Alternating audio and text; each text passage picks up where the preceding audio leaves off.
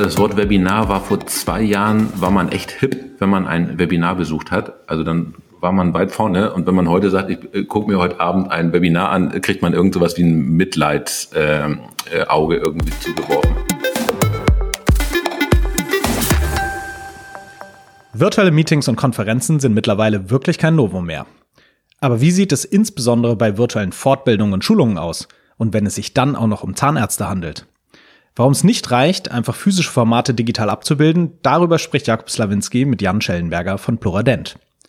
Sie erfahren in dieser Folge, wie man virtuelle Veranstaltungen für Ärzte und Ärztinnen umsetzt, aber auch, wer oder was für Arztpraxen der Treiber von Digitalisierung ist.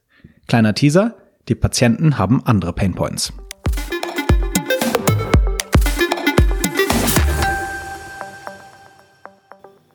Willkommen bei Digital Makers, dem Podcast zur Praxis aus der Digitalwelt. Ich bin Jakub Slawinski und heute darf ich Jan Schellenberger begrüßen.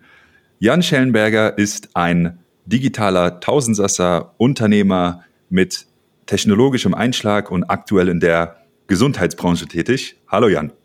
Hallo Jakob, schön, dass ich hier sein darf. Vielen Dank.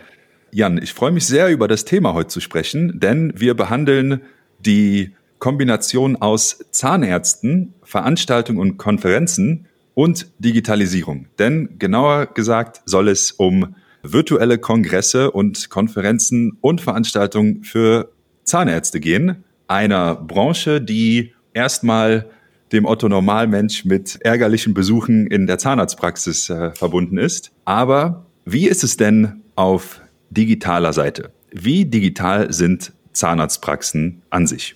Ja, Zahnarztpraxen sind wahrscheinlich so mit anderen Praxen absolut zu vergleichen. Und im gesamten Gesundheitswesen haben wir ja das Phänomen, dass die Digitalisierung irgendwie nicht so im gleichen D-Zug-Tempo durchfährt wie in anderen Branchen. Äh, auch eben konkret in der Zahnarzt.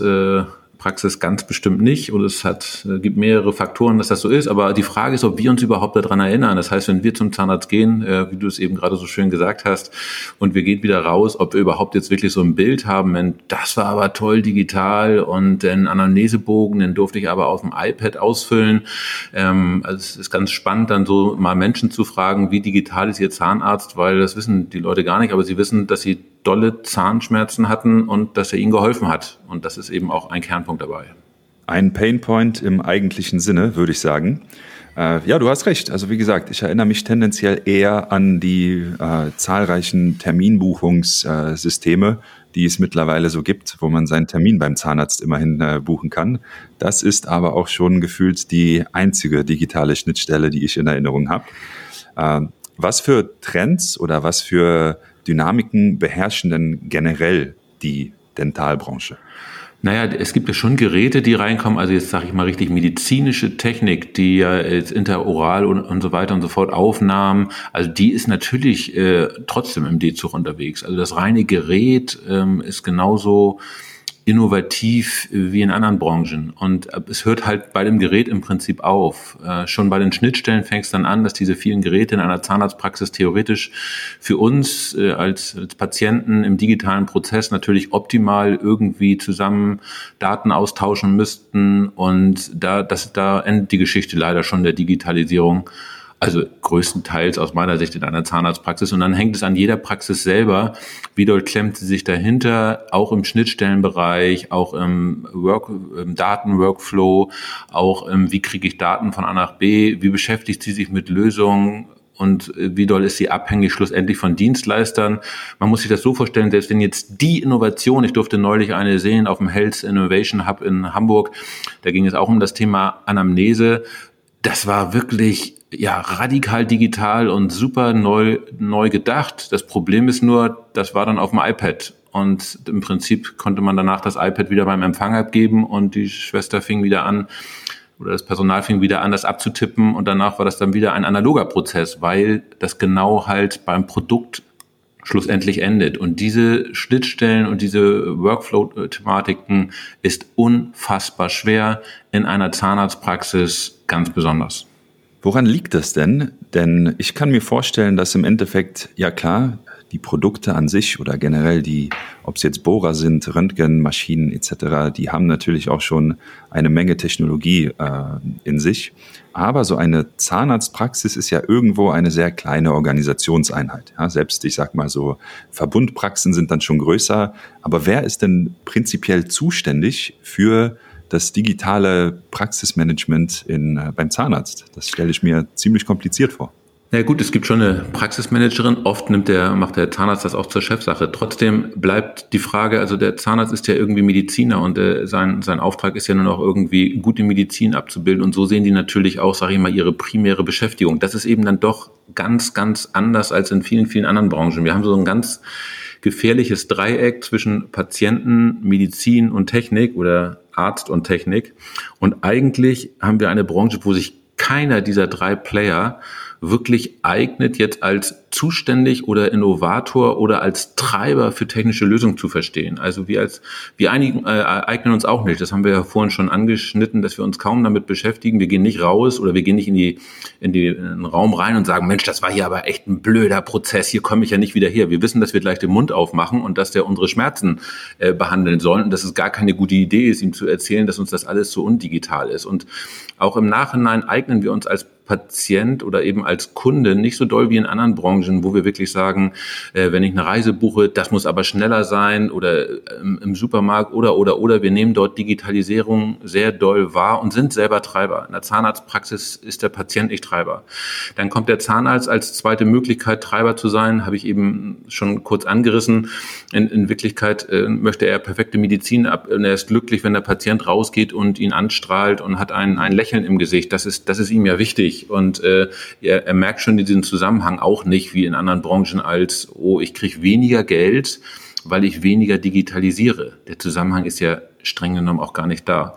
Schlussendlich ist dann auch noch die Technik selber. Ich meine, oft entsteht ja Innovation aus Technik. Also äh, Airbnb wird es ja ohne ohne Internet nicht geben oder äh, Bitcoin wird es ja nicht äh, ohne Blockchain geben. Also es ist die Technologie da und darauf bauen sich Geschäftsmodelle auf. Das, das geht im medizinischen Bereich nicht. Also da kann ein ITler nicht irgendwas erfinden, stellt das dahin. Wir ignorieren Datenschutz, wir ignorieren Richtlinien, wir ignorieren die ganzen Vorschriften und sagen einfach, hey, hier ist die tolle Technik, nun bau daraus mal irgendwie einen Geschäftsprozess. Dazu sind wir halt viel zu reguliert und ähm, wenn dann schon schlussendlich der Staat eingreift und sagt, äh, ich, ich kipp das jetzt allen Ärzten, wie wir das jetzt äh, seit Jahren erleben, die, die technische Innovation über den Zaun, dann lädt das nun mal auch nicht gerade zum Mitmachen ein.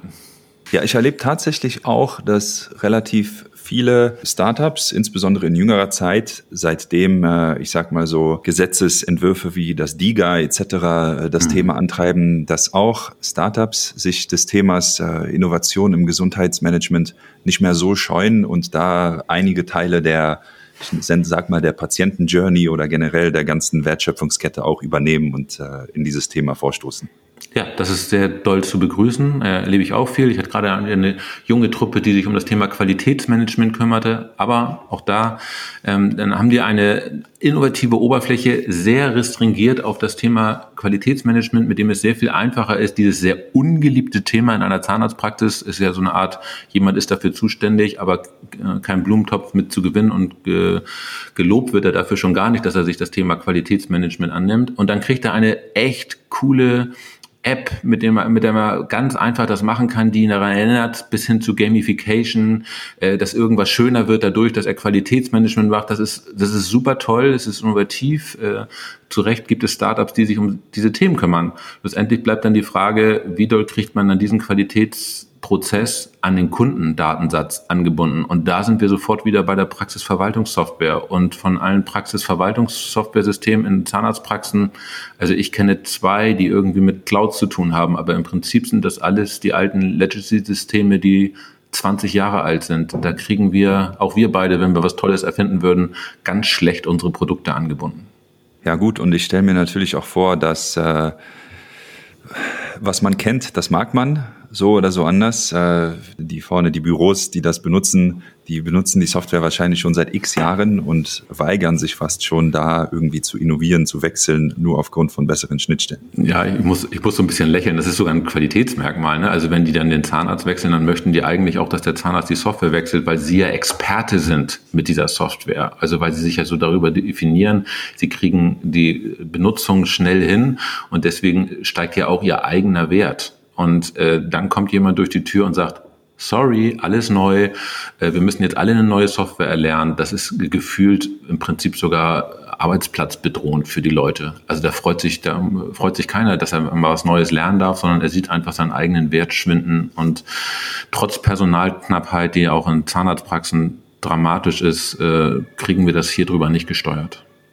Mit, äh, mit deinem Stichwort Sorry, alles neu, musste ich natürlich schmunzeln, weil wir heute über äh, ja, virtuelle Veranstaltungen für Zahnärzte sprechen und äh, natürlich das Thema Covid-19 diese Veränderung getrieben hat wie kein anderes, beziehungsweise der maßgebliche Treiber dafür war. Wir beide haben wahrscheinlich unzählige Videokonferenzen gehalten in den letzten Jahren. Manche davon mit weniger Teilnehmern, manche mit mehr und einige auch sehr kuratiert als Ersatz für eine physische Konferenz. Jetzt weiß ich von dir, dass es in der Welt der Zahnärzte ein ähnliches Thema gibt, nämlich Konferenzen und Fortbildungen, um äh, quasi eine gewisse Punktanzahl zu bekommen und so seine Lizenz zu behalten. Ist das richtig so? Exakt so ist es. Pro Jahr, meine ich, sind 200 Punkte, die Zahnärzte sammeln müssen.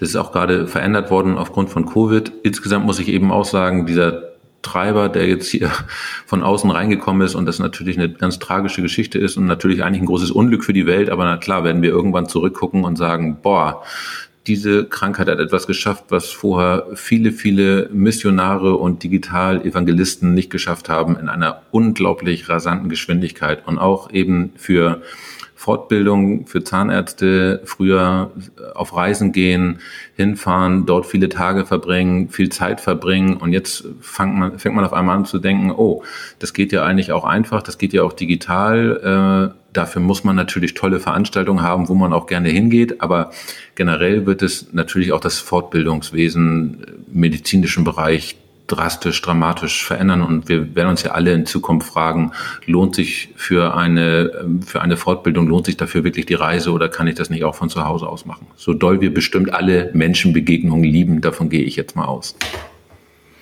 Nun ja gut, ich würde sagen, alles hat seine Vor- und Nachteile. Die Frage, die mir sich als allererstes stellt, Jan, ist, Pluradent ist ein Dentalfachhandelsunternehmen. Wie ist denn die Verbindung zwischen euch und Konferenzen für Zahnärzte. Habt ihr das zu analogen Zeiten auch schon gemacht oder seid ihr erst durch das virtuelle Zeitalter, so nenne ich es mal, dazu gekommen? Tatsächlich ist es ein ganz normaler Zweig von uns äh, gewesen oder ist es natürlich immer noch seit, seit vielen, vielen Jahren, wo ja man sich hin, also Zahnärzten zu unterschiedlichsten Themen, Hygiene, zu Neugründer, zu Finanzier Finanzierungsthemen äh, eben Schulung anbietet. Und das hat die Pluradent auch gemacht. Und genauso wie bei allen anderen Fortbildungen, äh, egal ob jetzt äh, Ärztekammern und so weiter, äh, war jetzt in, erstmal letztes Jahr um, im zweiten Quartal auf einmal das auf Null, weil so schnell war ja nichts in der Lage, einfach sozusagen das Geschäftsmodell zu verändern. Aber ja, wir betätigen uns das schon die ganze Zeit, haben auch tolle Räumlichkeiten an unseren Standorten, wo man das sozusagen live vormachen kann, wo Zahnarztpraxen nachgebildet sind, wo man sehr gut äh, sich mit dem ganzen Thema Praxismanagement und Materialien, Einrichtungen äh, beschäftigen kann. Das hat die Plura denn schon immer gemacht. Und äh, na klar, das ist nicht euer, also es ist Teil eures Kerngeschäfts, aber die virtuelle Ausrichtung mit Sicherheit nicht Teil eurer Kernkompetenz. Deswegen, ihr macht das ja mit einem Partner. Was kannst du uns erzählen zur, sage ich mal, zur Umsetzung jetzt? Technischer Natur einmal und natürlich auch der ganzen äh, Eventorganisation, so nenne ich es mal.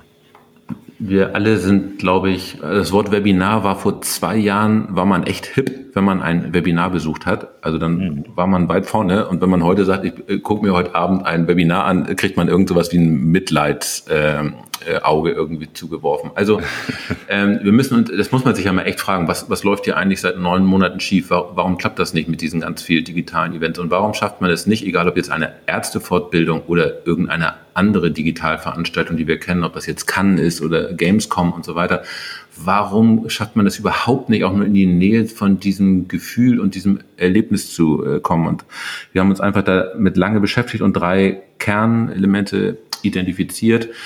Also dieses, diese Entwickler, die dann irgendwelche Computersysteme machen darum bauen, wo das dann wieder ein Erlernen von Software ist, das ist irgendwie keine gute Idee gewesen. Das, klar wächst das mit den Anforderungen und das soll die Software auch noch können und das soll die auch noch können und hier möchte ich auch noch klicken und da auch noch ein Chat. Schlussendlich sind diese Systeme, die werden ja nicht täglich von Zahnärzten oder von Ärzten benutzt, sondern wahrscheinlich dreimal im Jahr. Und der hat alles andere vor an diesem Tag, aber bestimmt nicht das Erlernen einer, eines Klickspiels. Das ist einfach keine gute Idee. Ähm, muss man jetzt mal darauf achten, wenn man jetzt andere Veranstaltungen sieht, auch aus anderen Branchen, da ist das absolut das gleiche Problem. Super komplex, äh, Icons, ich muss die klicken, testen, was passiert. Also gerade Mediziner, da ist die Toleranzzündschnur äußerst kurz. Das ist also ein ganz wesentliches Element, was wir dringend ändern müssen. Zweitens, diese Entwertung des Momentes, indem ich einfach Aufzeichnungen mache, äh, irgendwie mir ein YouTube-Video angucken soll, also die, diese Vorstellung des Zuhörers, der sitzt da zu Hause und ist der gleiche Zuhörer wie in einer Fortbildungsveranstaltung, wo er in einem großen Raum saß, wo er hingereist ist, ja, wo er einfach andere Menschen erleben wollte und nun denkt man, der verhält sich jetzt genauso, wenn er online irgendwie gelangweilt ist. Nee, der verhält sich nicht genauso. Der verhält sich wie wir alle, der ist nämlich Mensch. Äh, das ist die gute und die schlechte Nachricht und wenn er gelangweilt ist, guckt er sich irgendwas anderes an, guckt nebenbei Fernsehen, liest nebenbei E-Mails und das ist auch gut so. Er beschäftigt sich halt mit dem Ding, mit dem er sich beschäftigen will. Trotzdem muss man echt vorsichtig sein mit den Formaten, die das ignorieren und denken, ich kann jetzt jemanden in eine Art Handlungsstrang reinzwingen und kann ihn zwingen, einen langweiligen Vortrag zuzuhören. Das ist ein zweiter großer Irrglaube.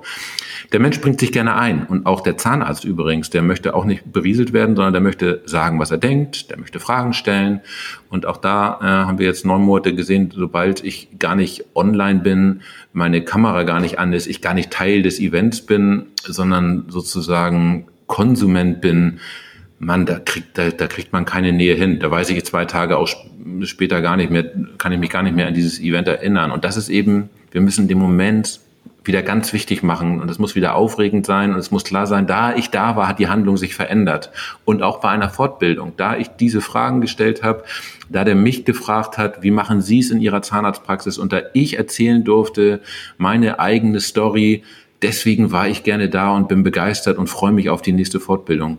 Man merkt richtig, wie ich äh, beim Erzählen ähm, mich darüber freue, wenn das dann so läuft. Und, und alles andere mit diesen, klicken Sie hier, klicken Sie dort und wir haben eine gute Nachricht für Sie. Sie können sich das auch morgen bei YouTube angucken. Da sagen viele Zahnärzte zu mir, Herr Schellenberger, immer wenn das jemand sagt, freue ich mich, dann mache ich nämlich aus und gucke mir das am nächsten Tag bei YouTube mit zweifacher Geschwindigkeit an. Dann habe ich die Hälfte der Zeit gespart und klar, mit den Fortbildungspunkten muss man sich nochmal angucken, wie ist die Vergabe, wodurch kriegt man dort Punkte. Aber generell ist halt die Entwertung des Moments ein generelles Problem für Zahnarztfortbildung und für Events, auch an wir, denen wir teilnehmen. Wer sich die Gamescom angeguckt hat, die ersten sechs Stunden wurden da irgendwelche Videos gezeigt. Das ist, da entsteht kein Gefühl, kein Gefühl für den Moment.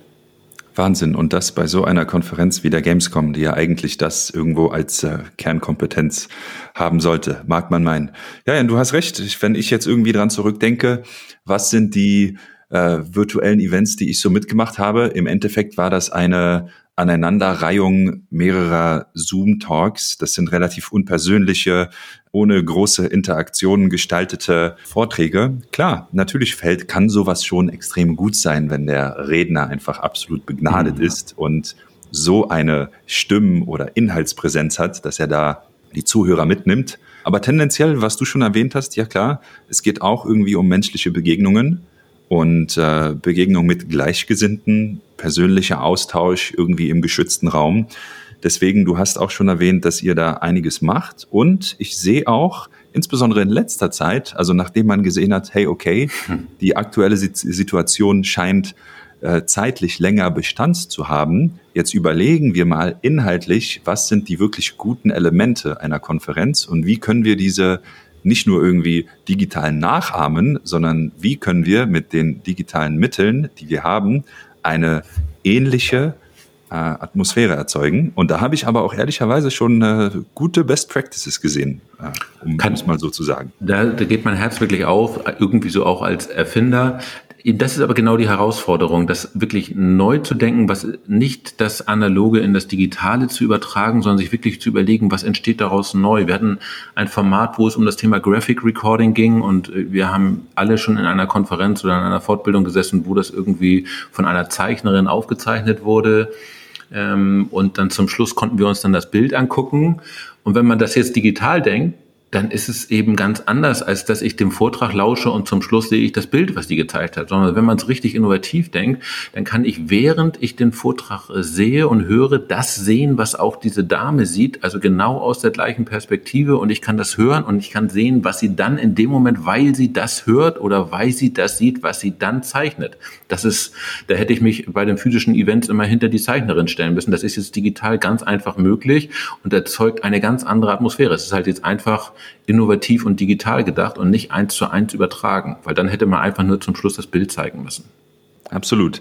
Jetzt äh, zurück zu den Zahnärzten, sage ich mal. Was sind denn da noch genau so Elemente, wo im Endeffekt die äh, digitalen Medien zielgerichtet eingesetzt werden, um eben genau das zu erreichen, was du gesagt hast, dass die Zahnärzte irgendwie interagieren und sich nicht das Ganze am nächsten Tag bei YouTube anschauen? Es ist Zeit für neu, es ist Zeit für Innovation. Schon früher war das so in den Fortbildungen, wo ich war, wenn der Zahnarzt was von einem anderen Zahnarzt gehört hat, wie er es macht oder welche Zahlen er hat, bis hin zur Fragestellung, bin ich eigentlich ein erfolgreicher Zahnarzt verglichen mit den anderen und wie viele Patienten am Tag hat er eigentlich und wie viel bin ich? Also alle diese Fragestellungen, es ist halt sehr begrenzt gewesen früher auf die Praxis. Da ist er morgens reingegangen, hat alles mitbekommen, was in dieser Praxis war und am Abend ist er wieder rausgegangen. Und ja, bei Fortbildung hat er ein paar Kollegen getroffen. Jetzt haben wir echt die Möglichkeit, direkt in diesen Austausch zu gehen, Entschuldigung, direkt durch die Praxis zu gehen, also digital wohlgemerkt, vielleicht auch in drei Praxen gleichzeitig, einen direkten Austausch den Mensch, welches CEREC benutzt du, warum benutzt du es, also da können jetzt Formate entstehen, die alle diese Bedürfnisse, diese Grundbedürfnisse des Zahnarztes, für die er ja wenig Zeit hat. Ja, also der kann ja nicht durch, durch die Welt reisen und sich das irgendwie alles angucken. Aber wenn ich mir das vorstelle, wir würden so ein Format machen, keine Ahnung, Hygiene in Zahnarztpraxen äh, in Deutschland und äh, da machen wir ein, ein Event draus oder eine Fortbildung draus und fangen wirklich von unten bis nach oben an und äh, machen Erfahrungsberichte von Prüfern dazu und alles in einem Format drin glaube, das würde so viel Erkenntnisse bringen und Entschuldigung, schlussendlich wird es ja die Zahnarztpraxen auch einfach besser machen mit den Erfahrungen von den anderen. Mhm. Also Erfahrungsaustausch ist digital, live, persönlich halt eine andere Dimension als ich lese mir in einer Zeitung oder ein Newsletter irgendwie durch, wie es ein anderer gemacht hat. Ganz, ganz spannende Themen. Klar muss man aufpassen, wenn dann ein Patient gerade da sitzt, ob man dann, dann gerade mit einer Kamera rumgehen sollte und sagen, wir gucken Sie mal dieser Patient. Aber das sind natürlich Sachen, die kriegt man alle in den Griff. Das erinnert mich jetzt an, ich meine, dieses Feature der Breakout Rooms, das äh, ist jetzt in den, äh, ob jetzt bei Zoom oder bei äh, in anderen virtuellen Konferenzen, es ist jetzt neuer und man hat gesehen, der Einsatz davon ging am Anfang häufig irgendwie nicht so gut und als die Referenten um, gelernt haben, damit umzugehen, sehr spezifische Fragen gestellt haben, äh, die zu diskutieren sind, auf jeden Fall dann auch festgelegt haben, dass eine Person irgendwie die Insights aus dem Breakout Room zurück ins Plenum trägt. Das waren schon so, ich sag mal, inhaltliche Elemente, die das schon verbessert haben. Ja müsste man natürlich, es bedeutet im Umkehrschluss, früher gab es ja diese Sprecherschulung, dass also auch der Sprecher lernte, vor einer Gruppe zu reden und was gab es dann nicht alles an, an Fortbildung? Und dann haben Leute das halt hundertmal gemacht und dann konnten sie das halt gut. Wir brauchen eigentlich sowas wie eine Digitalsprecherausbildung, also dass, dass der klar wird, vorsichtig zehn Minuten reden, ohne was zu fragen, keine gute Idee, vorsichtig andere Materialien benutzen, anders mit, genau wie du es gerade gesagt hast, Breakout Rooms umgehen, lieber mal sagen, so und darüber unterhalten wir wir uns jetzt fünf Minuten im Austausch. Ich klicke euch mal kurz in die Räume und hole euch gleich wieder zurück. Aber das ist natürlich auch wieder eine Digitalkompetenz, die von jemand erlernt werden muss und auch erlernt werden wollen wird, weil uns ist ja klar, auch gerade im zahnärztlichen oder im ärztlichen Fortbildungsbereich gibt es dann halt Referenten, die äh, haben ein Skript und das haben sie seit zehn Jahren und wollen ja eigentlich auch nur dieses Skript vorlesen. Und das eben digital zu bringen, das ist dann echt eine harte, eine harte Nummer. Dazu fällt mir ein, genau so ist es ja oder geschieht es gerade auch irgendwo im Privatbereich mit äh, der, ob zu Recht oder zu Unrecht gehypten App Clubhouse, zieht ja diese interaktive Art sehr authentisch miteinander zu kommunizieren und äh, eben die Nähe zum Sprecher zu suchen, äh, in unsere Art irgendwie Audiomedien zu konsumieren. Und ich bin mir sicher, man kann datenschutztechnisch von Clubhouse denken, was man möchte. Aber auf jeden Fall trägt äh, dieses soziale Netzwerk, so nenne ich es mal, dazu bei, die Art, wie man inhaltlich miteinander interagiert, äh, schon auf jeden Fall zu großer Veränderung bei und wird nachhaltig wirken. Da bin ich mir sicher. Ich kann bei sowas immer nicht so lange über Risiken reden. Ich, über die Chancen kann ich mich wunderbar unterhalten. Also was das jetzt wieder bedeutet an, an Live, an Ausprobieren, an Informationsaustausch, an Menschen, die vielleicht nie an einer Diskussion teilgenommen hätten und jetzt daran teilnehmen. Was bedeutet das jetzt wieder im Erfinden von Formaten? Also vielleicht auch für dich oder für mich.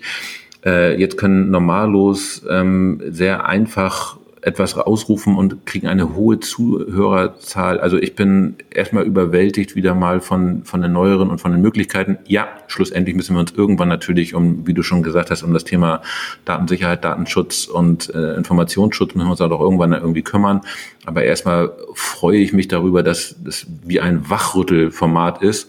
Wir haben alle, hören die ganze Zeit super gerne Podcasts und jetzt wird das nochmal anders verbunden in so einer Art Sprachwebinar-Welt. Finde ich ganz fantastisch. Ich hatte ja vorhin schon erwähnt, dass ihr diese virtuellen Veranstaltungen natürlich von der Infrastruktur nicht selbst irgendwie abbildet, sondern da mit einem Partner zusammenarbeitet. Kannst du uns kurz in die, sage ich mal, in die Umsetzung und Implementierung mitnehmen? Ich kann mir vorstellen, bei den speziellen Anforderungen, die ihr als Pluradent inhaltlich so stellt, wie lief die Zusammenarbeit ab und vor allem die Umsetzung? Konnte der Partner alles direkt so abbilden, wie ihr es für richtig hält oder hat er auch etwas angepasst? Die Auswahl des Partners ist natürlich sozusagen vorher passiert anhand der Kriterien. Also wichtig ist es, dieses ganze Registrierungsverfahren von einem durchschnittlichen Event ist schon viel zu kompliziert für den durchschnittlichen. Also Zahnarzt nicht, weil er das mhm. nicht kann oder weil er es nicht intellektuell verstehen würde, sondern einfach, weil es halt Zeit kostet.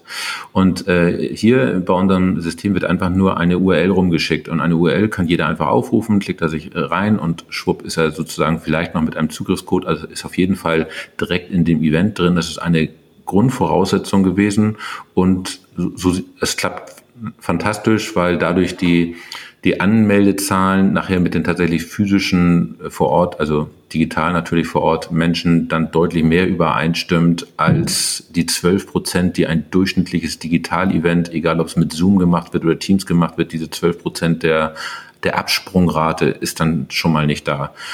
Ähm, erstens. Zweitens, die Plattform ähm, hat eigentlich nur ein einziges Bedienelement, nämlich ich bin drin oder ich bin nicht drin. Das heißt, ich betrete die Räume, ich wechsle Räume und äh, simuliere sozusagen dadurch, dadurch die Bewegung.